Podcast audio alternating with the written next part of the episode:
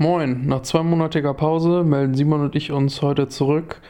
Wir berichten vom Bird Race, lokalen Beobachtungen bei Simon.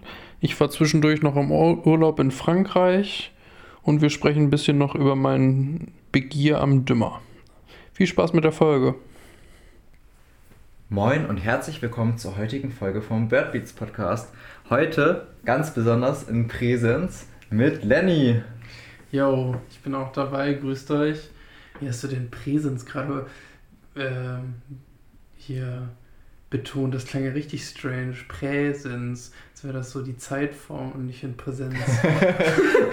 also, ähm, ja, zu meiner Verteidigung, ich habe gerade Abi gemacht, auch geschafft, mit einem sehr zufriedenstellenden Schnitt und mein Gehirn ist komplett matsch. Also wundert euch nicht, wenn da ein paar komische Aussprachen da sein werden. Aber auch trotz komischer Aussprachen wird es sehr coolen Content geben. Da bin ich mir sicher heute. Ich gehe auch davon aus. Ja, von mir aus da auf jeden Fall auch nochmal herzlichen Glückwunsch. Habe ich zwar schon, vorhin schon gesagt. Danke sehr. Jo. Und äh, genau, wir melden uns seit mit langer Abwesenheit jetzt endlich mal wieder. Ähm, es gab eine kleine, quasi unangekündigte Sommerpause aufgrund dessen, dass wir einfach alle super, super viel zu tun hatten. Ähm, Simon hat Abi geschrieben, und Michael und mir war einfach auch sehr, sehr viel los und dementsprechend haben wir aber natürlich auch viel zu berichten. Aber womit haben wir euch letztes Mal äh, rausgefordert oder beziehungsweise aufgefordert und euch heiß gemacht? Richtig. Mit das, dem Bird Race. Yo, War nicht letzte Folge sogar noch ähm, Vorbereitung fürs Bird Race? Ja, genau. Das ja, und dann die... kam nie, wie ist es denn tatsächlich gelaufen? Ja, und deswegen wollen wir da jetzt nochmal ein paar Wörter zu verlieren. Und für mich, beziehungsweise mein Team, ging es ja wieder nach Helgoland. Das war richtig geil. Äh, vielen Dank an der Stelle auch nochmal an Verein Jordsand und Zeiss, die uns das ja die letzten zwei Jahre ermöglicht haben. Ähm, genau. Und da ging es auf jeden Fall an dem Freitag auch schon gut los. Ich, es ist schon so lange her, deswegen muss man natürlich immer noch so ein bisschen auf den Handybildern gucken, was denn so tatsächlich alles war. Und ähm, ich habe an dem Freitag direkt noch nachmittags äh, vor Nord einen Silberreiher vorbeifliegen gehabt. Stark, für Helgo dann richtig gut. Korrekt. Und das war irgendwie dann, glaube ich, der zweite in dem Jahr oder dritte. Ich, nee, ich glaube, es war der zweite. Und ich war mir der Seltenheit in dem Moment ehrlich gesagt gar nicht so richtig bewusst, weil so vom Festland und auch gerade wenn man dann so die Wintertrupps hat, wo die ja dann in die Hunderterzahlen gehen und sowas und dann fliegt dann so ein Silberreiher vorbei. Ich habe den so wie selbstverständlich, ach ja, hier Silberreiher, äh, so ein Kumpel, der noch neben mir stand, gesagt, ach ja, cool und dann so, ah warte, ich bin auf Helgoland, ich sollte den vielleicht in die Gruppe schreiben. Stark. Ja. Jo, und dann kam an dem Samstag auch schon das Bird Race. Wie äh, seid ihr denn gestartet? Früh und gut. Ich glaube, das sind die beiden wichtigen Stichwörter. Cheers. Cheers. ähm, ja, wir haben uns, glaube ich, um, oh, ich habe die Uhrzeit schon gar nicht mehr im Kopf, 3 Uhr ungefähr getroffen. Beziehungsweise ich bin um 3 Uhr los. Ich glaube, wir haben uns um 4 Uhr getroffen und dann direkt am Anfang eben versucht, Eulen zu bekommen, die bei uns in den letzten Jahren immer nicht so gut geklappt haben. Und direkt morgens Schleiereule, fast als erste Art. Kurz Zeit drauf dann Waldereule, auch einen singenden Vogel. Und im Wald, morgens am Rand vom Moor, sagen dann auch der Waldkauz. Dann hatten wir schon die drei Eulenarten, die bei uns gehen können, abgehakt. Ähm, und das war der perfekte Start ins Bird Race. Danach kam dann leider, als dann irgendwie die Sonne rauskam, erstmal eine Nebelfront, die ein bisschen kalt war. Es war sehr mühselig. Wir haben noch mit Ringdrossel und Trauerschnepper doch noch ganz gute Arten rausgearbeitet. Aber der Start war danach da erstmal ein bisschen träge, aber mit dem guten frühen Start voll zufrieden. Wie seid ihr gestartet? Ähm, ja, auch früh, aber nicht so früh wie ihr, weil Helgoland hat daher sozusagen den Inselnachteil, dass du ja nicht so die Menge an Habitaten hast zumindest. Zumindest gibt es da halt keinen richtigen Wald, sodass man sagen könnte, okay, man sucht irgendwie nach Eulen. Sondern in dem Fall, wie auch letztes Jahr, sind wir auf dem Oberland gestartet. In der Hoffnung, da ganz früh morgens irgendwie noch ein paar Schnepfen mitzubekommen und halt auch Eulen oder was halt sonst so einen schon über einen rüberfliegt. Und wir sind dann tatsächlich am Leuchtturm auf die Offenfläche gekommen. Und Lukas, einer aus dem Team, hatte mit seiner Taschenlampe einmal rüber geleuchtet und da reflektierten ihm so Augen in der Luft. Und irrerweise war dann quasi ja nicht ganz, ja, war dann unser fünfter Vogel oder so. Man hat ja vorher dann schon doch irgendwie Amsel schon mal gehört oder an Rotkehlchen Tickern ja. gehabt. Äh, Grünschenkel ganz früh auch schon rüber geflogen. Aber sobald wir dann also auf der Freifläche waren, kam einfach ein Ziegenmelker angeflogen. Krass. Absoluter Irre, da äh, auf Helgoland einen Ziegenmelker zu sehen. Hat gar keiner mit gerechnet. Wurde danach auch, glaube ich, gar nicht mehr gesehen. Also ansonsten ist das ja irgendwie auf Helgoland auch so, dass der dann irgendwie tagsüber irgendwo mal sitzend beobachtet wird, ähm, weil die Insel halt ja auch so, zumindest halbwegs übersichtlich ist, je nachdem, wo der Vogel landet, dass man den ja. vielleicht sogar sehen könnte. Aber ja, das, so ging es schon richtig, richtig gut los. Äh, Sumpfeulen haben danach auch noch geklappt. Flogen einige rum. Ja, und dann haben wir natürlich äh, schon mal die Helgoland 5 beziehungsweise nee, doch 5 Krenschabbat hatten wir in dem Moment noch nicht ähm, mitgenommen. Und ja, so startete der Tag auf dem Oberland. Oh, ja, das kann ich, ja, ich bringe das jetzt schon ein, nicht gleich. Ähm, wir sind dann ins Mittelland getingelt weil man da morgens halt einfach gut steht, kann auf den Kringelstrand gucken. Da kriegt man den erst, also viel vom Singvogelzug mit, weil da sozusagen ja auf dem Frühjahrszug tendenziell alles ankommt. Und wir hatten dann auch schon so, das war ein guter Tag einfach. So vom Ding her, was so an Vögeln los war, das merkte man auch schon. Und wir hatten vorher auf dem Oberland kein Braunkehlchen in dem Moment, meine ich. Und dann hatten wir am äh, Mittellandkamm ein Braunkehlchen. Und dann meinte Elmar, hm, ja, hier zum Birdrace, ein Braunkehlchen, ja, ist schon auch ein bisschen enttäuschend. Wir waren eigentlich alle so in dem Modus, ja, okay, aber wenigstens Braunkehlchen überhaupt gesehen, die Art. Ja. Und ähm, ich sag mal so, merkt euch das schon mal. Das wird noch interessant für den späteren Tagesverlauf. Achso, was auch noch zu erwähnen war, äh, es waren schon total viele Dorngrasmücken und auch vermehrt, aber in dem Moment noch nicht so viele Klappergrasmücken unterwegs. Also man hat gemerkt, da irgendwie bei den Singvögeln ist Bewegung drin. Ja, und wie ging es bei dir weiter? Ja, während bei euch Bewegung war, war es bei uns auf einmal still. Wie gesagt, der Nebel war da und uns fehlten noch viele recht einfache Arten. Der Tag war natürlich noch lang, aber wenn einem irgendwie auch schon noch sowas wie Steinschmetzer fehlt, zur Zugzeit ist es erstmal sehr traurig. Dann wurde es ein bisschen besser, irgendwie ein kleiner Schauer und mhm. so langsam ja, kam Hoffnung, dass das Wetter vielleicht doch ein bisschen besser wird. Ähm, nach einer kurzen Frühstückspause sind wir dann weitergefahren Richtung Küste und auf einmal klappte es. Wir haben auf den Acker geguckt, Steinschmetzer, ich, hä, wo ist der Steinschmetzer? Sehen nun Braunkehlchen, auch neue Art. Und so, da haben wir quasi im X-Blick aneinander vorbei irgendwie anderen Vogel gesehen, dann immer kurz zur Seite geschwenkt, hatten dann beide auch noch einen Vogel vom anderen. Und so ging es dann weiter. Hier und da noch irgendwie viele gute Arten mitgenommen. Und auf einmal hatten wir das Gefühl, okay, eigentlich von den Standardarten läuft es bis jetzt richtig gut. Dann kam die Küste und Küste ist auch immer so ein bisschen Glückssache, weil da einfach viele Faktoren mit reinspielen. Wie läuft das Wasser an dem Tag auf? Wie ist die Sicht generell? Wie ist das Licht? Und da hatten wir insgesamt viel Glück. Auf dem Weg haben wir schon einige gute Arten mitbekommen mit Schwarzkopfmöwe, Uferschnepfe und dann an der Küste auch zum Glück drei Seeschwalbenarten direkt mitbekommen.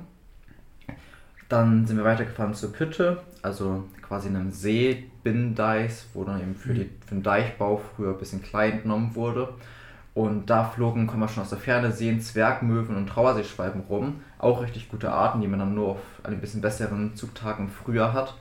Und da haben wir dann relativ lang gewartet, was vielleicht taktisch nicht das Klügste ist. Man hätte auch noch ein bisschen mehr Strecke machen können, um noch einen anderen Spot anzufahren. Aber es war einfach total schön, den Zwergmöwen beim Jagen zuzugucken. Ähm, Fischadler kamen durch und irgendwie waren das richtig schöne Birdrace-Gefühle und es hat total viel Spaß gemacht, da zu gucken.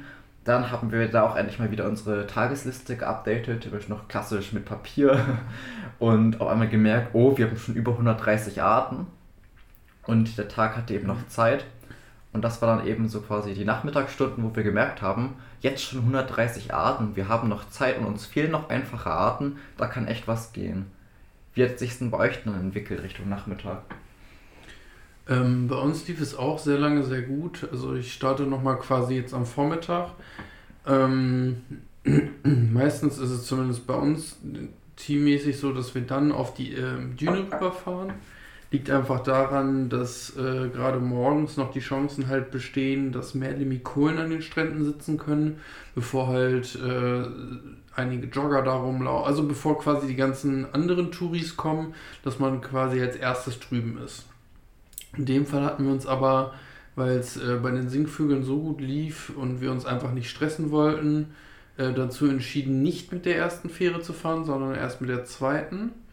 Ähm, war auch alles nicht überhaupt nicht schlimm. Äh, hatte dann halt nur zur Folge, dass wir die Steppenweihe nicht entdeckt haben, sondern das äh, andere Team. ähm, weil die halt rübergefahren sind und ja. da war eine Steppenweihe unterwegs. Äh, auch witzig, dass genau letztes Jahr auch eine Steppenweihe zum Bird Race gehabt, die frisch ankam und Passend. in dem Fall dann äh, eine, die schon auf der Düne weiß ich nicht, ob die gerade ankam oder zumindest dann da rumjagte. Die konnten wir dann auch äh, von der Hauptinsel tatsächlich direkt eigentlich fast sehen, weil die äh, auf der Westseite rumflog im ersten Moment.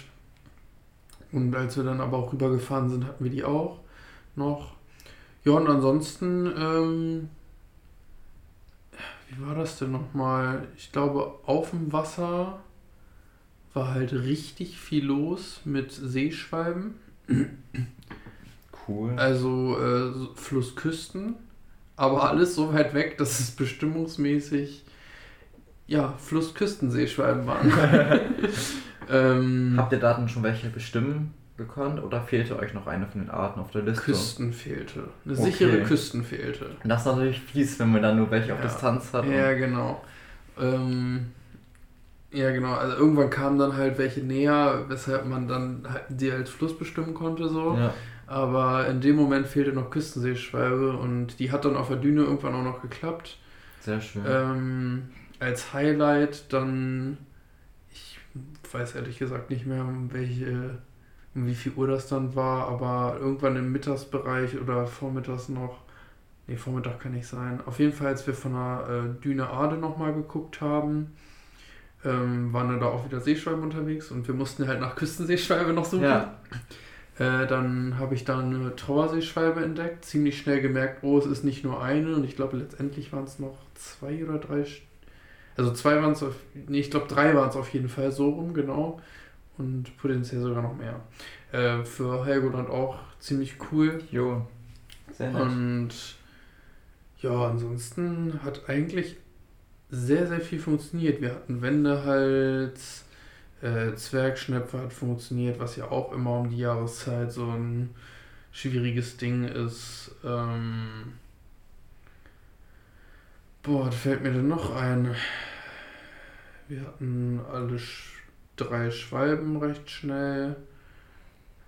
Und Witzigerweise, den ganzen Tag, kann ich jetzt ja schon mal spoilern, keine Feldlerche.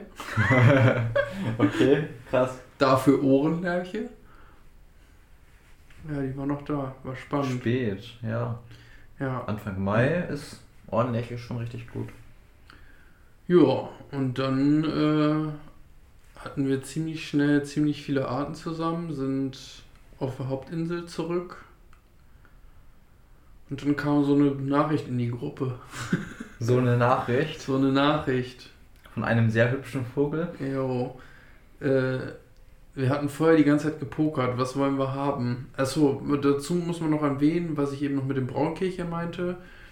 Ähm, auf einmal, man hat richtig gemerkt, es sind total viele Trauerschnepper da. Wirklich überall waren Trauerschnepper irgendwann. Es waren überall Dorngrasmücken. Es waren recht viele Klappergrasmücken.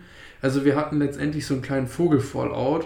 Und im Laufe des Tages, ähm, Richtung Abend und vor allen Dingen auch am nächsten Tag, kamen auch immer mehr Steinschmätzer äh, und vor allen Dingen auch Braunkehlchen an. Trauerschnepper dann halt an dem Samstagabend irgendwie im Peak. Die waren sonntags schon wieder teilweise weg. Es waren überall auch Fietisse, was ich auch total beachtlich fand. Und auch äh, dann hier diese graue, gräuliche Unterart Acredula, wo dann total viele blaue, äh, blasse, blaue, genau. Schaltbar. Ihr wart blau. Ja, blasse Fitisse dabei waren. Ja, genau, auf jeden Fall. Äh, wir hatten genug Vögel. Es war wirklich äh, ein Fest. Und dann kam noch, wir hatten gepokert, was nehmen wir? Viele Arten oder einen schönen Blocker. Hatten natürlich gehofft, oh, jetzt nochmal eine richtige Seltenheit, wäre schon cool. Ja, und dann äh, schrieb Phil in die Gruppe stationäre Rötelschwalbe am Golfteich. Wir waren schon wieder auf der Hauptinsel, standen am Nordoststrand, guckten auf die Uhr. Okay, die Dünenfähre fährt in drei Minuten. Das schaffen wir nicht. Nee. Und zum Glück haben wir es nicht geschafft. Also, und haben es auch nicht probiert. Weil drei Minuten später kam die Nachricht, Rüttelschwalbe, jetzt Nordklippe. Wir standen ja quasi direkt neben der Nordklippe, nur dass wir halt unten am Strand standen und nicht oben. Sind dann natürlich direkt hoch. Äh, was man dazu sagen muss, äh, Schwalben sind halt in 99% der Fälle überhaupt nicht stationär gefühlt. Auch was so Seglerbeobachtungen und so angeht von Helgoland. Äh, Im Herbst hat man dann mal Glück, wenn ein Segler kurz stationär ist, aber die meisten ballern einmal über die Hauptinsel, über die Düne und sind dann weg. Und äh, wir hatten schon befürchtet, dass es mit der Rüttelschwalbe ähnlich war, weil die hat halt ein paar Runden auf der Düne gedreht, dann war sie auf der Hauptinsel. Wir sind dann schnell den Jägerstieg hochgelaufen und sind dann den paar Schwalben Richtung Leuchtturm hinterher. Bis dann Elmar ziemlich schnell gesehen hat, oh, da äh, fliegt eine orangenere mit. Oh, yo, das ist sie. Und ja, dann hatten wir die tatsächlich, ich glaube, eine Dreiviertelstunde bis Stunde stationär am Leuchtturm. Geil. Teilweise auch sitzend. Und das war echt eine richtig schöne Beobachtung. Die kam auch immer wieder, drehte recht regelmäßig ihre Runden so in den gleichen Bereichen und das war eine total geniale Beobachtung, was das angeht. Also besser hätte es für eine seltene Schwalbe nicht sein können, dafür, dass ich schon befürchtet habe, das wird entweder ein Wir sehen sie gar nicht oder wir sehen sie 10 Sekunden und weit weg und schlecht und Fotos kannst du eh knicken.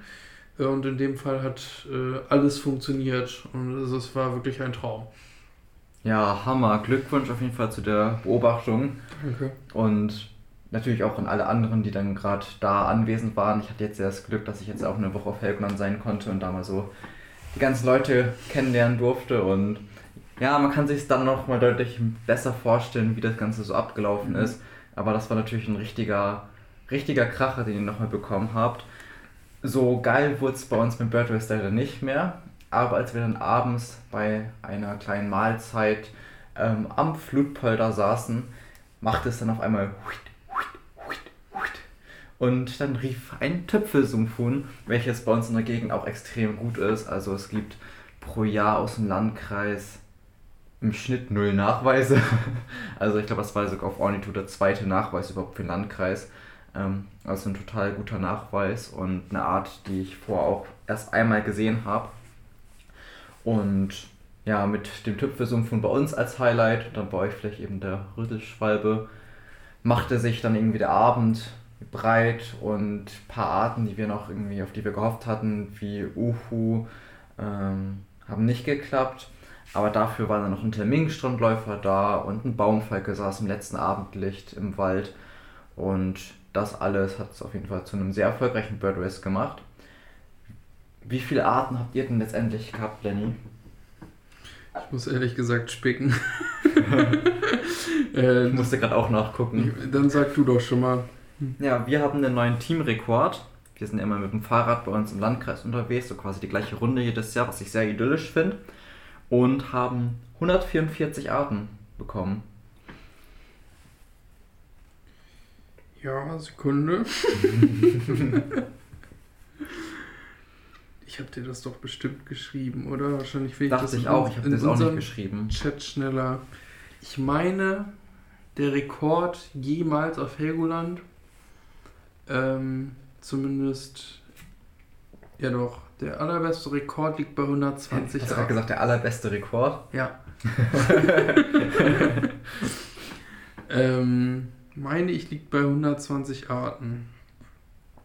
Und ich meine mich zu erinnern, dass wir ein oder zwei Arten daneben lagen.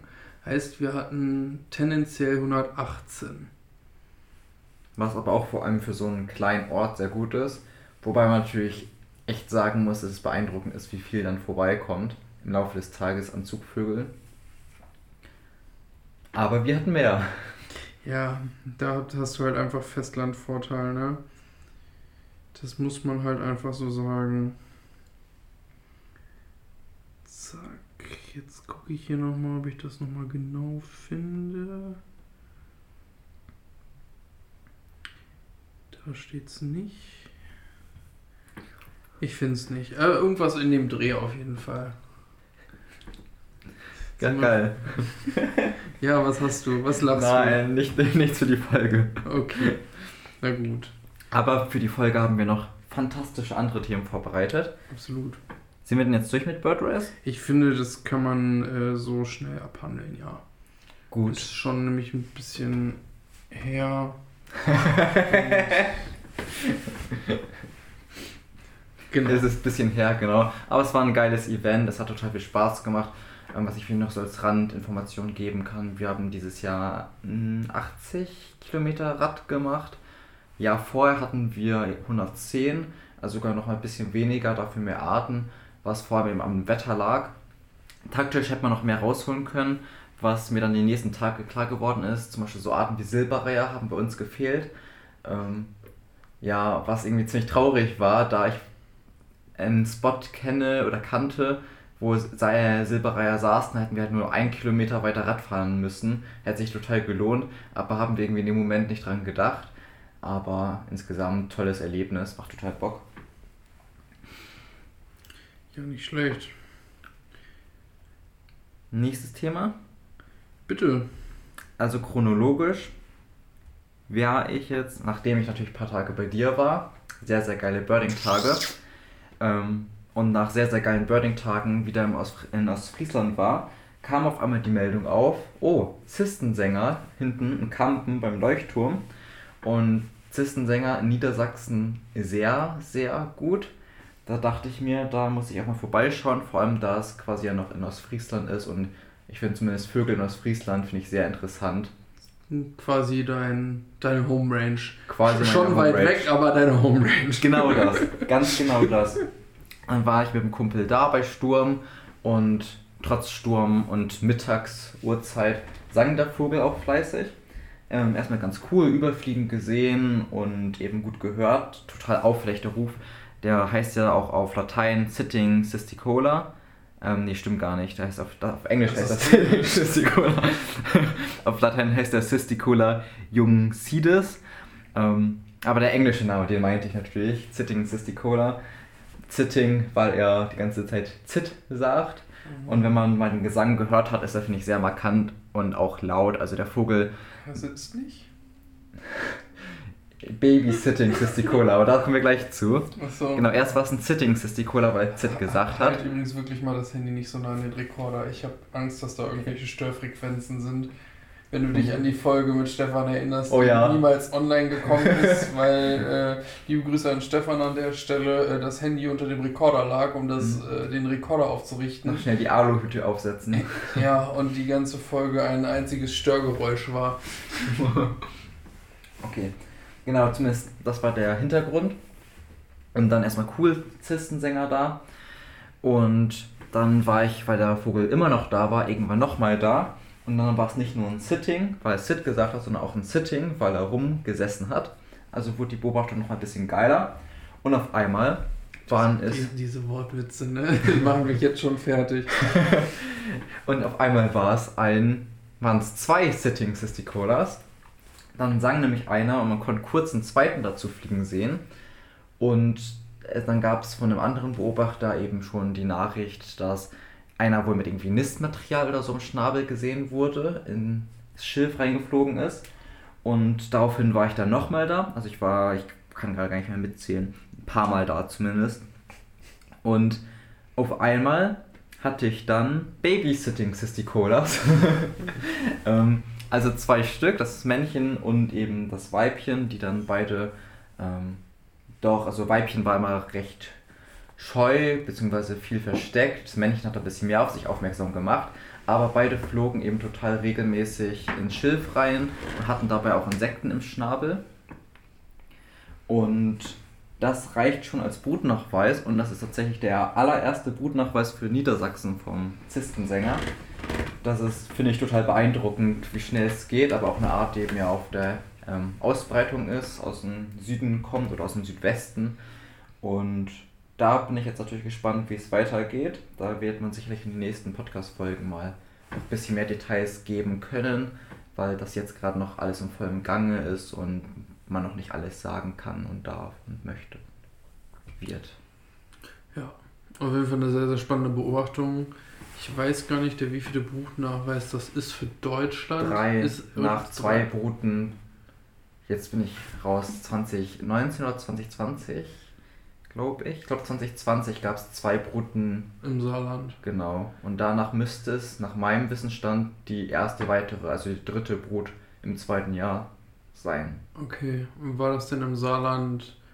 Wann das, also ich weiß, dass es Ein im Männchen Saarland. mit zwei Weibchen, soweit Genau, aber wird das dann als zwei Bruten gerechnet oder wird das als.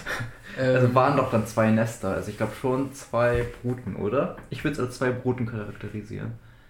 Ja, was den Nachwuchs angeht, ja. Aber was so Revierverhalten mit einem singenden Männchen angeht, ja nur eher dann ein.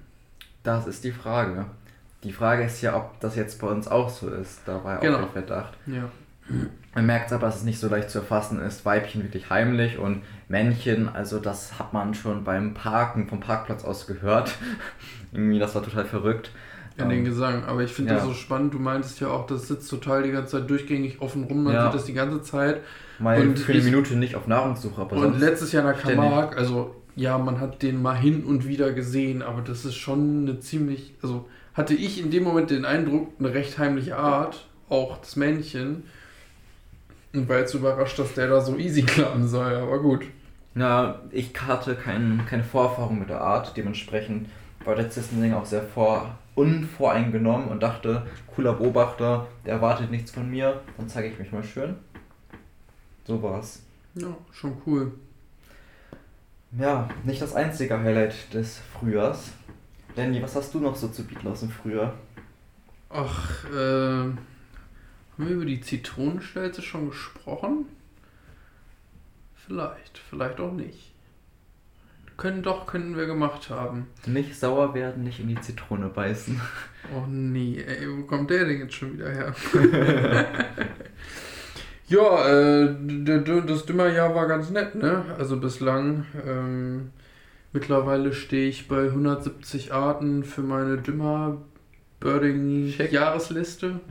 Ähm, aktuell hinkt es ein wenig am Wachtelkönig. Äh, ich habe mit einem Kumpel zusammen Anfang Juni, äh, ich habe es zweimal gemacht. Zumindest im Ochsenmoor nachts rumgefahren. Und dann haben wir einen Tag noch zusammen gemacht, wo wir, ein Tag ist gut, eine komplette Nacht gemacht, wo wir den kompletten Dümmer umrundet haben und alles abgefahren haben und versucht haben, irgendwie einen Wachtelkönig zu finden. Äh, Wir hatten diverse Sumpfrohrsänger, wir hatten diverse Wachteln, wir konnten tatsächlich sogar zwei Ziegenmerker finden. Äh, Stark. das war richtig überraschend, weil mit der Art habe ich gar nicht gerechnet.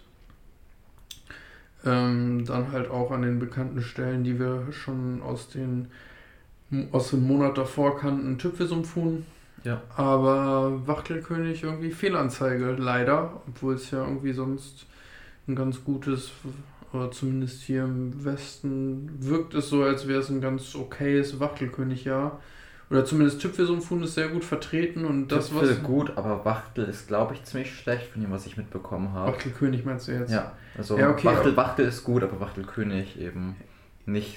Zumindest bei uns Ja, Gegend. ich, ich weiß nur, dass im Landkreis Fechter einige Reviere besetzt sind, die so in so schlechteren Jahren nicht besetzt sind und die sind aber, Okay. sobald es gute Jahre gibt, sind die wohl da und die, solche sind auf jeden Fall besetzt. Und Dann ist es vielleicht auch ein gutes Jahr. Wir haben generell bei uns eigentlich keine. ja, es ist sehr mehr. wechselhaft halt einfach und äh, total davon abhängig, wie die Vegetation ist und von anderen Sachen, die wir hier halt irgendwie nicht einschätzen können, weil die Art hier halt irgendwie total ja, unregelmäßig einfach ist und es sind halt auch nicht immer viele Leute nachts unterwegs, heißt, das kommt auch noch dazu. Ja. Gut, dieses Jahr hat es noch den Vorteil, äh, dass über die Niedersächsische Ornithologische Vereinigung zumindest in Niedersachsen der Wachtelkönig noch erfasst wird. Ähm, dadurch gibt es auf jeden Fall noch mehr Nachweise oder es wird zumindest ein bisschen flächendeckender geguckt. Ähm, aber gut, wenn keine Wachtelkönige da sind, äh, wird es auch schwierig, welche nachzuweisen. Ja, und ansonsten kann ich noch äh, aus einem schönen Urlaub berichten. Oh ja. Denn ich war jetzt Ende Mai bis Anfang Juni, also genau quasi das Pfingstwochenende plus die rangehängte Woche in, also am Mont Blanc, Chamonix Mont Blanc. Alright, und das so eine Alright. oui. Äh, ja, genau. Und, ging, und wir waren da mit der Truppe, mit der wir letztes Jahr auch schon in der Camargue waren, plus noch einen weiteren Kumpel aus dem FWJ. Und haben dort im anderthalb Stunden Umkreis äh, quasi die Alpen unsicher gemacht. Und Halleluja, es hat irgendwie ein Großteil funktioniert, äh, was wir uns nicht besser hätten erhoffen können. Also es startete schon damit auf dem Hinweg, dass wir halt beschlossen haben, okay, sobald wir irgendwie in den Schweizer Alpen sind beim Durchfahren und an einem guten Pass, also so von der Höhe, dass wir da einfach mal anhalten, weil einfach, also ich hatte bis dahin noch keine gute Steinadlerbeobachtung. Ich hatte jetzt Anfang diesen Jahres in der Quengelgrube, als da aber viel, viel, viel, viel, viel zu viel Schnee lag, habe ich für 10 Sekunden zwei gesehen. Und ich habe halt, als ich ganz klein war, in Österreich mal einige gesehen. Aber das ist halt 15 Jahre her oder länger. Ja, krass. Ähm, dementsprechend war, ich kann mich, also ich kann mich noch so dran erinnern, aber das ist eher so. Keine richtig schöne aktuelle Genau, Beobachtung. korrekt. Und dementsprechend waren die Hoffnung natürlich groß, schöne Beobachtungen da zu bekommen. Und ja, in der Woche habe ich richtig schöne Beobachtungen bekommen. Also auch so mengenmäßig schon, dass wir halt täglich Steinadler gesehen haben. Äh, manchmal nur ein, manchmal, also ich glaube, die Maximalzahl gleichzeitig kreisend waren vier. Cool. Und auch so ziemlich alle Alterskleider gesehen. Auch diesen richtig hübschen K2 mit halt äh, weiß im Schwanz und einer schwarzen Endbinde und dem weiß im Flügel. Cool. Bis hin zu halt komplett adulten mit dem schönen ausgefärbten goldenen Kopf. Also das war schon richtig schön, worauf ich eben eigentlich hinaus wollte, wo wir auf der Hinfahrt angehalten haben, haben wir dann in den Himmel geguckt, weil natürlich auch, wir wollten ja Bartgeier sehen, auch vor allen Dingen, und da muss man halt einfach in den Himmel gucken. Was wir nicht wussten, wir waren wohl zur optimalen Zeit da, wo Gänsegeier oder generell Geier irgendwie aus Spanien losziehen und einmal durch die ganzen Alpen durchfliegen. Und wir lagen offenbar an der perfekten Zugroute. Weil wir haben, wie war das denn noch? Auf jeden Fall in den Folgetagen ohne Probleme Gänsegeier beobachtet. Mhm. Äh, erst zwei und dann so aus Spaß haben wir vom Campingplatz aus, habe ich dann so, ja, ich gucke jetzt ein bisschen in den Himmel. Ich bin nur von der Ter- Terrasse runtergegangen, habe im Fern das Fernglas hochgehoben oder kreist was, Spektiv, oh ja, ist ein Gänsegeier, cool. Und auch, noch ein zweiter. Ähm, meine Maximalzahl dann irgendwie drei, vier Tage später waren zehn gleichzeitig zusammen kreisend. Stark. Und wir hatten am Col de la Colombière 14 knapp hintereinander durchziehend. da kam man so ein bisschen verarscht vor, weil wir da auch vor allen Dingen auch für den Bartgeier waren und hatten nur auf eBird geguckt. Und da wird halt sehr, sehr regelmäßig Bartgeier gemeldet und gefühlt nie Gänsegeier. Und wir haben einfach 14 Gänsegeier gesehen, bevor wir einen Bartgeier zu Gesicht bekommen haben. Dann aber einfach schon gute Quote, so gesehen. Ja, auf jeden Fall gute Quote. und ja, worauf ich eben noch hinaus wollte, der Urlaub begann eigentlich mit der krassesten Art, mit der keiner gerechnet hat. Da kreiste nämlich was äh, Großes in weiter Distanz. Ähm, meine Freundin hatte den gefunden und war so, da kreist was, alle hingeguckt, ja, okay, ja, ja, Geier, ja, Gänsegeier wahrscheinlich. Und ich komme dann dran, gucke despektiv und habe so gedacht, ich habe den jetzt gefühlt irgendwie in jeder Lichtsituation mal kreisen. Also, wer anders hatte gesagt, ja, aus Gänsegeier hier, guck. Und das Viech war halt aber noch richtig, richtig weit weg. Und ich gucke nur despektiv und denke so, jetzt habe ich irgendwie zwei, drei Kreise von dem gesehen, habe das Spektiv dann weitergegeben, weil wir hatten nur ein Spektiv mit übrigens, weil halt zum Wandern ist das halt immer so eine Gewichtssache. Ja, schwer, ja. Und hatten dann halt so abgemacht, okay, du Spektiv, ich Kamera und so und so und so. Auf jeden Fall gucke ich durch Spektiv und dachte nur so, hm, ich habe den eigentlich in jeder Lichtsituation gesehen und ich habe kein, also was ich bei Gänsegeier so prägnant auch finde, nicht nur dieser weiße Kopf, sondern der ist von unten ja einfach hellbraun. Ja. Du siehst einfach, dass der hell ist. Hat er nicht sogar noch so helle Feder? Ja, der hat, da, ja, der hat auch so weißen, so teilweise, ja genau.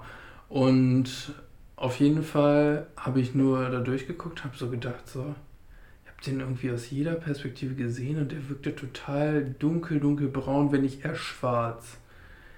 Kenne ich irgendein Kleid nicht oder was ist hier los? Und glücklicherweise kam er dann in unsere Richtung gezogen und kreiste nochmal etwas näher an uns dran und ist dann abgezogen.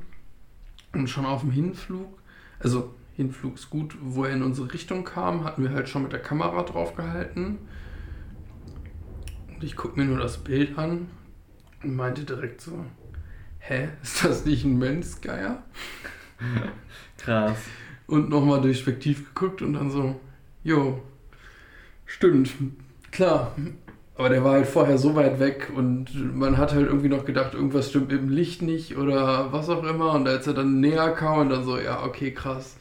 Ja, schon Geil. doch, doch richtig auffällig und der war halt auch also das war schon der Knüller. Das Beste ist, das darf man fast nicht erzählen. den Kreis neben K2 Steinadler und alle haben sich erstmal den K2 Steinadler angeguckt, weil war ja Urlaubsbeginn. Mhm. Da war der Münzgeier schon bestimmt und wir hatten Fotos, ne? Kommt ja, dazu. Aber das war so, oh ja, cool, Steinadler und nicht, okay, wir sollten mal den Gen äh, Münzgeier im Blick behalten. Ja. Ah, krass, das war die dritte Geierart. Äh, ja, aber quasi, das war die, mit der es startete, ne? Also ja. das war ja am allerersten Tag und tatsächlich unser allererster Greif, den wir uns in Ach, dem Urlaub okay. angeguckt haben. Okay, dann also der also, erste Geier, aber dann trotzdem drei Geier für den Urlaub. Richtig, genau. Ja, geil. Ich, ich habe eben nur gedacht, ich nehme mal die häufigeren vorweg zum Erzählen und. Für die Dramaturgie. Genau. Mhm. Ja, geil. Boah, also auf sowas hatte ich auch mal Bock irgendwie. So Börden aus dem Süden kenne ich wirklich noch gar nicht.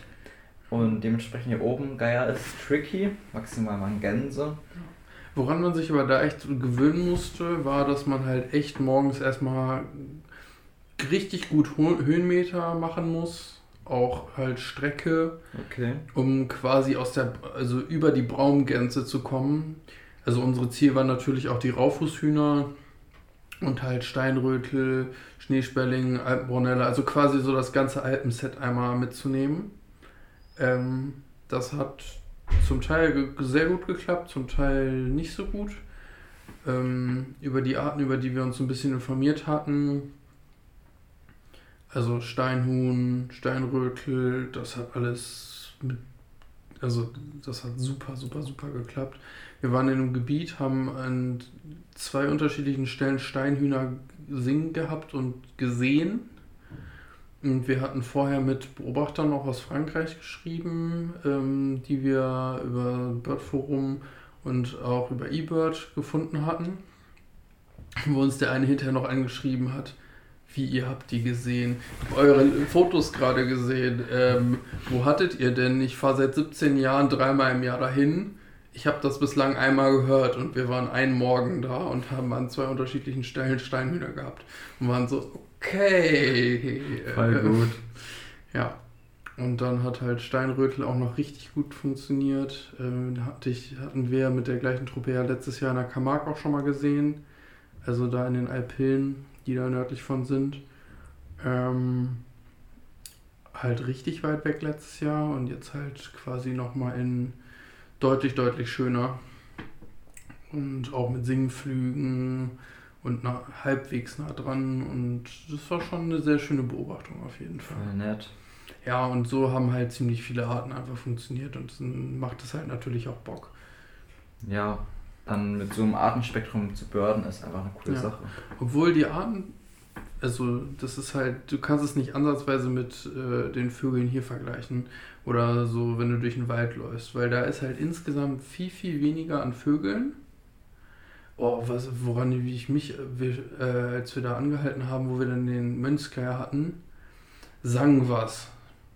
Und wir waren alle so, also recht weit weg und wir waren so, ist das irgendein Austrällern von der Amsel oder was macht diese komischen Geräusche? Bis ich dann mal auf den Trichter gekommen bin, wie singt ein Alpenmeise, also hier die Unterart von Weiden. Ja, Und dann war das der Gesang der Alpenmeise, der so abgefahren klang, weil das halt was ganz anderes ist, wie eine Weidenmeise singt. Aber das, damit, also ist logisch, dass es die da gibt so. Aber in dem Moment hat da keiner dran gedacht, weil es halt irgendwie so fernab äh, was anderes war. Ja, genau. Und davon hatten wir dann tatsächlich auch noch mehrere und so. Ja, also war äh, alles in allem ein sehr schöner Urlaub. Es hat einen Großteil geklappt. Witzigerweise äh, Schneesperling und hat nicht funktioniert. Und wir haben auch keinen Alpensegler gesehen. Am höchsten Teil der Alpen. tja, Ähm, ja, Alpenbronelle am letzten Tag noch. In schöner. Ja. Und ansonsten haben wir halt eine richtig geile Greifvogelzeit mitgenommen. Also das fand ich halt so cool, dass wir so Nachmittag oder mit, am frühen Nachmittag von den Wanderungen zurückkamen. Und so haben wir das in der Camargue letztes Jahr ja quasi auch schon gemacht. Wir haben immer so Bungalows gemietet gehabt, die halt so eine äh, überdachte Terrasse haben, wo man einfach schön dann mit allem Mann sitzen kann. Ja, Und wir waren halt so gelegen, dass wir total gut an die Berghänge gucken konnten. Und haben uns dann halt vor die Terrasse gesetzt, weil, also um dann quasi den Himmel frei zu haben. Und konnten von da aus einfach Ge- Geier beobachten.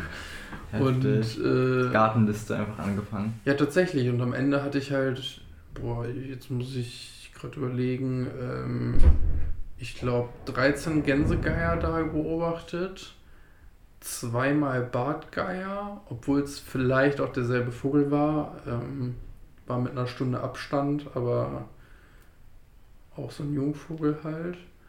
Und äh, Steinadler noch. Und, äh, und zwei Wespenbussarde, glaube ich, waren auch noch dabei. Ja, also war dafür, dass wir eigentlich, also das gab es alles vom Campingplatz aus. Also eigentlich hätten wir uns gar nicht bewegen müssen. Geil. Nee, aber das Wäre auch ein geiler Urlaub. Einfach nur Campingplatz und dann die ganze Zeit Gartenliste machen. Eine Woche Gartenliste. Das Problem ist nur, wenn du dann in so einer coolen Region bist und dann geht's nicht ab. Ja. dann hast du ein Problem. Dann wird es ein sehr langweiliger Und, und die Gartenlistenurlaub. Greife fliegen ja auch, so- also die durchziehenden Greife, ähm, ja erst mittags. So richtig in der Höhe. Auch ausschlafen. Ja, gut. Ja, und so habe ich, äh, bin ich in den Monat gestartet, Richtung Juni jetzt. Und seitdem ähm, bin ich sehr, sehr, sehr, sehr, sehr beschäftigt mit Arbeit. Ähm, die ganzen Brutvogelkartierungen laufen gerade noch, jetzt wahrscheinlich noch so zwei Wochen. Und da dann im Juni auch immer halt, ich habe es angesprochen vorhin mit Wachtelkönig schon und halt auch für Wachteln noch Nachtkartierung anstehen, äh, ist viel zu tun und wenig Schlaf. Aber so ist das halt nun mal, wenn man sich einen Outdoor-Job, wo man sich mit Vögeln beschäftigt, ausgesucht hat. Das Leben des Ornis ist sehr hart. Ja. Aber das klingt geil, toller Urlaub. Macht einfach ultra viel Bock, wenn man sich mit sowas so viel beschäftigen kann. Ähm, ich musste ja zwangsläufig durch Abitur und Vorbereitung hier in Ostfriesland bleiben und hatte bis auf den kleinen Abstich jetzt zu dir an Dümmer nicht so viele Möglichkeiten, erstmal weit umherzureisen. Aber ich habe die Zeit natürlich genutzt, vor allem eben den schönen Frühjahrszug, um mal bei uns in der Gegend ein bisschen zu börden. Und eines Morgens war ich dann an einer Salzwiese, wo so ein paar Wasserflächen drin sind, ähm, wo zum Beispiel Säbelschneeblatt so drum brüten. Ich gucke über den Deich und auf einmal sitzt dann Stelzenläufer. Habe mich erstmal total gefreut. Stelzenläufer sieht man hier auch nicht so häufig. Und dann Kamera aus dem Auto geholt, ähm, wieder hingegangen und gemerkt, okay, der Stelzenläufer sucht nach Nahrung, aber ein paar Meter weiter, da sitzt ja noch einer. Warum sitzt ein Stelzenläufer? Dachte ich mir schon so, okay, was ist jetzt los mit dem? Kurz drauf kam eine ähm, Rohrweihe an. Stelzenläufer fliegt hoch und attackiert die Rohrweihe. Ich so, hä, okay, jetzt schon Revierverhalten oder so. so oder hat er einfach keinen Bock auf Rohrweihe, warum auch immer. Keine Ahnung, ich verfolge mal, wo der hinfliegt. Fliegt er wieder an exakt die gleiche Stelle, wo er vorher saß. Und bevor er sich hinsetzt, sehe ich noch so, öh, da liegen vier Eier. Und dann war es tatsächlich der erste Brutnachweis vom Stelzenläufer für den Landkreis. Total crazy. Ähm, ja, die haben leider nach, glaube ich, zwei Wochen war das, ihre Brut abgebrochen.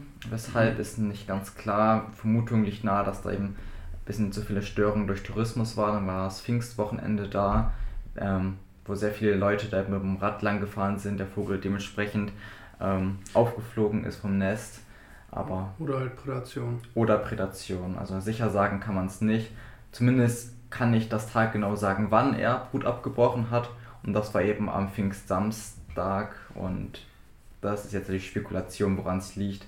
Ähm, schade auf jeden Fall, dass die Brut abgebrochen wurde, aber krass, dass überhaupt die Brut da war. Und ja, total faszinierend, was sich sonst auch so hier an der Küste entdecken lassen hat. Wir hatten bis Ende Mai, ähm, letztes Datum war tatsächlich am 30. Mai ähm, von mir und ein Kumpel hatte auch noch ein paar Tage später, die dort noch ähm, zwei Rothalsgänse, die hier an der Küste rumhingen und keine Lust hatten zurückzufliegen. Also dieses Jahr, wir haben schon öfters darüber geredet, wie viele Rothalsgänse ich gesehen mhm. habe. Und ich habe dann nochmal, keine Ahnung, sieben mal zwei Rothalsgänse zusätzlich gesehen, wenn es dann auch letztendlich die gleichen waren. Und ein paar weitere Frühjahrs-Highlights, auch für mich neue Art mit Schlagspiel, Sumpfläufer, zeigen, wie viel geht tatsächlich. Frühjahrszug auch, irgendwie Herbstzug, aber finde ich immer so auf dem Schirm, dass dann die coolen Seltenheiten kommen. Aber früher macht mindestens genauso viel Spaß. Nur dass es dann vielleicht nochmal die ganze Atmosphäre mit vielen. Und es ist halt ein bisschen verteilter, ne? Ja. Es ist halt nicht so geballt wie im Herbst, dann einmal auf alles auf einmal. Ja, Sumpfläufer habe ich ja tatsächlich am Dümmer auch drauf gehofft. Ähm, aber wir hatten einfach sehr wenig richtig gute Limi-Flächen. Ähm, jetzt mittlerweile, oder beziehungsweise vor drei Wochen hatten wir welche. Aber das war dann für den Sumpfläufer irgendwie auch schon wieder zu spät. Ja. Und witzigerweise äh, haben wir jetzt die ganze Zeit Sandregenpfeifer noch da, obwohl das ja gar Krass. keine Brutvögel sind bei uns. Also sehr, sehr vereinzelt mal. Immer noch, weil Ende Juni wäre spät, aber Anfang Juni zieht ja noch die nördliche Unterart Tundrei, Tundre. Tundre. Aber die zieht doch schon Anfang Mai durch. Ist das Anfang Mai? Ist das nicht ja. Ende Mai? Ich hatte die sonst immer zum Bird Race. Ja, stimmt. Bird Race, aber auch noch ein bisschen später. Ja, kann sein, aber auf jeden Fall waren die jetzt, also ich hatte selbst jetzt noch vor einer Woche oder so welche. Okay, krass. Vielleicht brüten die auch mal da? Also warum nicht? Ich weiß nicht, ob es so von den Bindern das Bruten gibt, aber von der Jahreszeit. Keine Ahnung. Brütet ja sonst auch einiges. Eher untypisch, aber ja. also ja, ganz vereinzelte Bruten von unserer Unterart wird es auch geben. Gibt es ja auch in den Mooren und so im Binnenland, mhm. aber ähm, ich fand es schon auffällig, also zumindest vor drei Wochen saß da halt so ein 30er-Trupp. Krass. okay, das ist wirklich viel. Das hätte ich nicht gedacht. Ja. Was mir eben übrigens, ich muss dir mal ganz kurz noch dazwischen schießen. Ja.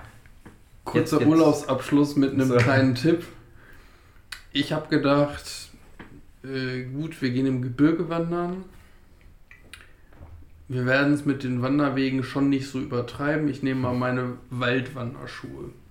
Weil ich habe noch so billigere Gebirgswanderschuhe und habe aber gedacht, ja, sobald wir halt irgendwie ein bisschen flachere Wege oder Waldwanderwege oder einfach nur so im Flach, also im flacheren, im Tal halt rumlaufen, tun mir halt da drin auf jeden Fall die Füße weh. Und äh, ich bin halt im ersten Teil angereist mit dem Zug. Heißt, ich hatte jetzt nicht so unbedingt richtig viel Platz. Und habe dementsprechend gedacht, okay, ja, wieso soll ich denn hier meine klobigen Gebirgswanderschuhe mitnehmen, äh, wenn ich nicht auch einfach die super flexiblen, super entspannten Waldwanderschuhe nehmen kann. Also AB-Sohle versus dann C-Sohle für die Leute, die sich auskennen. Ähm, ja, Ende vom Lied. Also ich hatte keine Probleme. Ja, das war ein bisschen weich und du merkst dann halt einfach ein bisschen mehr Steine äh, in der Fußsohle dann einfach, weil es halt äh, recht flexibel ist und du schon ziemlich viel vom Untergrund spürst. Und die stabilisieren dich halt an den Knöcheln auch seitlich nicht so viel. Ähm, weil es wurde bei uns dann teilweise auf den Wanderwegen schon sehr, sehr felsig. Aber was ich jetzt hinterher gesehen habe, warum man keine Waldwanderschuhe nehmen sollte, also eine AB- oder A-Sohle, weil äh, das auf dem Stein total abreibt. Das habe ich jetzt gesehen, als ich zu Hause Krass. war. Äh, das Gummi ist an vielen Stellen das Profil einfach abgerieben. Einfach abgerissen. Ja. du hast es mir gezeigt, total faszinierend, wie kaputt deine Schuhe aussehen. Also, Ja, aber ja auch nur von unten und nur vorne, wo halt Ja. irgendwie die Belastung war. Und dann hat man halt, das war halt ein oder zwei Wanderungen wahrscheinlich, wo es halt wirklich einfach zu viel war und da viel äh, Stabilität war und da ist das halt leicht abgerieben. Ja, also dementsprechend der Tipp, äh, wenn es richtig bei euch ins hochalpine Gebirge geht, äh, nehmt auch die alpinen Wanderschuhe. Ähm, ansonsten hat es bei mir halt gut funktioniert, aber damit macht man sich halt einfach die Schuhe kaputt. Und hätte ich nicht mit gerechnet, aber gut, das ist dann halt der Unterschied, weshalb dann halt auch die Sohle so weich ist, ja, wenn man äh, damit hier einfach nur im Flachland rumläuft. Ja. gut zu wissen. Also, wenn ich das nächste Mal den Deich hochsteige, dann nehme ich dafür meine Deichwanderschuhe. Die Alpinen. die alpinen Deichwanderschuhe. Ich glaube, du hast es verstanden. Sehr gut. Ja. Ja, Was ich gerade beim Durchscrollen hier noch gesehen habe, äh, falls du nicht noch was hast.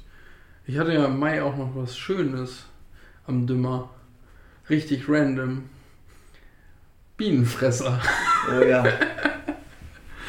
Das, das habe ich auch nicht verstanden. Also, die waren ersten Tag da. Also, nee, die wurden an einem Nachmittag gefunden von den Leuten, die da in ähm, dem Live-Projekt tätig sind. Mhm. Und dann zogen halt leichte Regenwolken auf, beziehungsweise es wurde ein, also es war nicht mehr so sonnig. Heißt die Insektenaktivität, worauf ja dann auch Bienenfresser gehen an so große Insekten, ist einfach schlecht. Und die ziehen vor solchen Fronten natürlich, glaube ich, auch ganz gerne mit. So ähnlich. Könnte ich mir vorstellen. Genau. Also genau, könnte ich mir vorstellen. Sicher weiß ich es nicht. Ich würde es aber erwarten, dass wenn die wählen könnten, was sie nehmen, und da die, da das ja in dem Fall kein Bruthabitat war, konnte ich mir gut vorstellen, ähnlich wie mit Seeschwalben, dass sie dann einfach mit abhauen. Ja. Und wir haben sie dann auch nicht gefunden. Oder ich habe sie nicht gefunden. Ich weiß, dass noch andere Leute mit nachgesucht haben.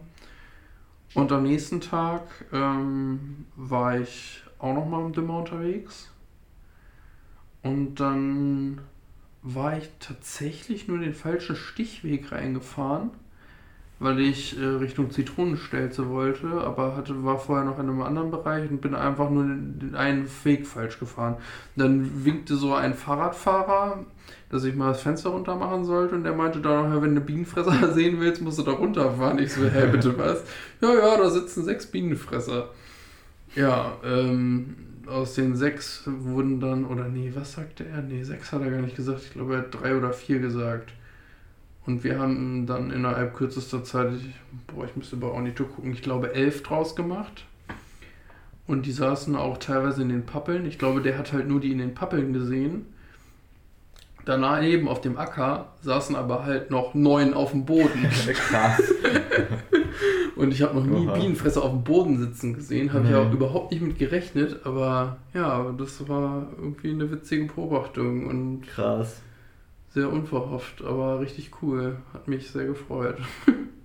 Ja, ultra coole Beobachtung, schöne Vögel und, und Dümmer, das ist auch wirklich null Habitat, oder? Also zum Brüten, dass die Steilwände brauchen oder Sandgruben, ist klar.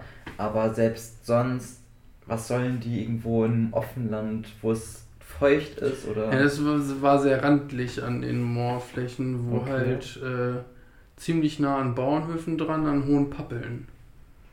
Und da haben die halt irgendwie, glaube ich, halt am Boden und daneben halt nach Insekten gesucht. Das Nahrungsangebot muss ja recht gut gewesen sein, sonst hätten sie da scheinbar Ja. ja nicht gesessen, aber ich hätte es auch nicht erwartet gehabt. Ja. Ja, krass. Coole Beobachtung. Ja, und ansonsten, wenn es bei euch gerade vogelmäßig nicht so abgeht, kann ich natürlich noch empfehlen, guckt euch Libellen an. äh, ich bin voll im Libellenfieber und äh, habe jobmäßig gerade noch damit zu tun, habe schon ziemlich coole Sachen gefunden. Darf davon leider aktuell noch nicht so viel sagen, aber ähm, da kommen wir nochmal irgendwann später vielleicht zu. Ja, Libellenbeats. Nee, Dragonfly Beats. ja. Der Podcast für Libellenbeobachter im deutschsprachigen Raum. bestimmt auch interessant. Da Da fehlt mir aber noch das raus. Grundwissen für, genau. Ein Projekt für in zehn Jahren. Ja, ist schon ziemlich cool, was man da so alles machen könnte, auch was dann so Habitate angeht, die die besiedeln, ähnlich wie das dann auch ist mit äh, Faltern. Also das Mhm. habe ich jetzt auch im Urlaub da in, äh, in Alp nochmal gemerkt, ähm, dass man halt echt, wenn du den Falter finden willst, finde die Wirtspflanze. Weil letztendlich in dem Umkreis, wenn es die Wirtspflanze gibt, wird es den Falter halt irgendwie auch nicht geben und dann muss das Gesamthabitat halt passen und das war echt cool. Wir haben übrigens richtig coole Falter auch in den Alpen gesehen. Ja, also ich finde es macht total Spaß, wenn man nicht nur auf einer Artengruppe ist und mehrere kennt. Vor allem man kann so viel nebenbei machen, wenn dann gerade wenig Vögel fliegen. Wenn man eher auf den Boden guckt, da kann man eben auch das, was am Boden rumkreucht und fleucht, bestimmen und da genauso viel dran Spaß haben. Ich denke, die Freude beim Beobachten kommt ja teilweise natürlich über Hübschheit der Objekte. Das gibt es bei Libellen auch. Aber auch teilweise natürlich über den Seltenheitsgrad, wenn man sich anguckt, wie viele Leute nur seltenen Vögeln hinterher rennen. Selbst wenn es ein Blassspötter ist, der einfach nur blass ist. Ähm, Aber, aber halt auch einfach äh, so Motivation, also Faszination der Fauna einfach auch. ne? ja, und das ist ja nicht nur vogelspezifisch, sondern auch andere ja, ja Tiere klar. voll Ja, drunter. das meine ich ja. Also man kriegt sich, glaube ich, für ziemlich viel begeistert, von daher. Außer fürs Lernen, fürs Abi. Ja, gut. Jetzt hast du es ja geschafft. Mhm. Also man schafft's. Vogelschutzgebiet zu Oh, kartieren. hast du schon gespoilert, wo es hingeht für dich? Nein, Das, das, kö- das könnten wir ja nochmal ansprechen. könnten wir aber auch als Cliffhanger lassen. Das machen wir als Und dann Cliffhanger. die nächste Folge. Oh. Was, wa- was glaubt ihr, was macht Simon jetzt? Was glaubt ihr, mache ich jetzt? Ich habe Abi, ja. Das ist so der Punkt. Und ich bin jetzt frei. Ich kann jetzt machen, was ich möchte. Was mache ich jetzt? Man könnte das ja schon mal in so eine Richtung leiten. Das Richtung ist Norden. Nee, ich meine, dass es sowas wie ein freiwilliges Jahr wird. Tatsächlich. Ja, das kann man ja schon mal sagen. Das darf man sagen. Ja. Und den Rest lassen wir offen. Den Rest lassen wir offen. Ich glaube, das ist ein guter Cliffhanger. Ich glaube, es ist ein wirklich guter Cliffhanger. also, was fassen wir zusammen? Ich möchte nochmal zusammenfassen, dass früher cool war, dass man trotz Abi-Lernen auch einfach nicht fürs Abi lernen kann und stattdessen Börden gehen kann. Ich war viel kartieren. Ich glaube, ich habe schon erzählt, dass ich dabei Brachpieper und Steppenwei gefunden habe. Ich habe jetzt letztens noch eine Steppenwei gefunden. Dieses Jahr ist für Wein sehr gut, so viel sei gespoilert. Ähm, dann möchte ich nochmal zusammenfassen, dass wir dieses Jahr in Ostfriesland sehr Ja, ich glaube, das kannst du auch ausweiten auf Greifvögel. und Eulen. Also so, genau, Sumpf, das meinte ich, Sumpfeulen. und- Sumpfeulen haben dieses Jahr phänomenalen Bestand. Wir haben hier am Festland, wo teilweise keine gebrütet haben, richtig viele Paare. Ähm, Wir haben auch in den binnenländischen Mooren sogar Bestände. Ja, also. Über die man nichts sagen darf, aber. Wir dürfen ja. noch nicht sagen, die offiziellen Zahlen sind eh noch nicht raus, weil es alles noch im Geschehen ist. Aber wenn ihr Eulen- oder Greifvogelspots habt, checkt die mal aus. Es ist aktuell sehr, sehr viel los. Gerade fliegen die jungen Eulen aus. Man hört weiter Eulen betteln. Überall. Beobachtungstipp, immer abends, Dämmerung, wenn es dunkel wird. Ähm, Jetzt äh, seit ein paar Tagen fliegen auch sehr, sehr vermehrt äh, die ganzen jungen Bussarder aus. Stimmt. Also ich habe jetzt schon wirklich in den letzten drei, vier Tagen sehr, sehr vermehrt junge Mäusebussarde gehabt. Auch Turmfalken. Wir sollten noch dazu sagen, wir haben heute den 1. Juli. Mhm. Bin mir nicht sicher, ob die Folge morgen kommt, aber Warum nicht? Ja, vielleicht, ja gut. Dann stimmt, eigentlich kann man sie direkt hochladen, ja. Müssen wir Kalle jetzt noch rüberschmeißen. Yes, das machen wir. Also Greifvögel dieses Jahr hier zumindest ziemlich gut. Das ist schön. Das wird sicherlich auch im Sommer nochmal für ein bisschen Freude sorgen. Ähm, sonst phänomenale Brutvögel, Zistensänger, top. Stelzenläufer, top. Ähm, Schlagschwül, Kamingimbel, top. top. Gelbkopfschaufstelze brütet, Trauerbachstelze brütet, auch nicht so verlässlich. Iberienschafstelze am Dimmer hat gebrütet. Mhm. Ist sogar noch da. Mal gucken. Und alles andere erzählen wir dann, wenn wir es irgendwann können und dürfen. Ja. Alles spannend, sehr, aber ja, war eine tolle Zeit tatsächlich. Ich bin sehr froh, so persönlich, dass ich trotz Abitur die Möglichkeit hatte, wirklich noch so viel zu machen. Ich hatte Angst, dass ich wirklich durch Abitur irgendwie gar keine Zeit mehr habe, rauszukommen. Es war zeitweise wirklich so, dass ich jetzt zum Beispiel in den letzten Wochen, wir hatten gestern Abiball, ähm, da einfach kaum noch Zeit hatte, wirklich rauszukommen, aber auch durch andere Dinge eingespannt war. Ich war jetzt auch noch mal eine Woche auf Helgoland, das war eine wundervolle Zeit, die ganzen Leute in der Vogelwarte kennenzulernen. Und ja, was will man mehr? Also, das macht mich glücklich, wenn ich für sowas Zeit habe. Ah, wir könnten noch vielleicht kurz machen. Was machst du in den nächsten Wochen? Ich werde auf jeden Fall ähm, zehn Tage oder so in Ostdeutschland rumhängen, so ein bisschen campingmäßig, mit einem Kumpel zusammen und dort versuchen alle Burning Spots abzuklappern. Wir werden unterwegs bei ähm, Freunden übernachten können, teilweise, teilweise dann eben draußen. Und ja, ich freue mich drauf. Ostdeutschland hält noch so ein paar Arten ja, bereit, die mich sehr, sehr, sehr, sehr interessieren würden. Ich, ich drücke die Daumen, dass Und die, die Leute auch noch singen. Mir fehlt da auch noch so ein bisschen was. Und wenn die Arten nicht singen, dann freue ich mich natürlich einfach die schöne Zeit mit den Freunden zu verbringen, bevor es dann an The Destination geht. Und bei dir, was steht an? Du musst jetzt erstmal nochmal recherchieren, oder? Ja. Erstmal die ganzen gutachterlichen Sachen fertig machen.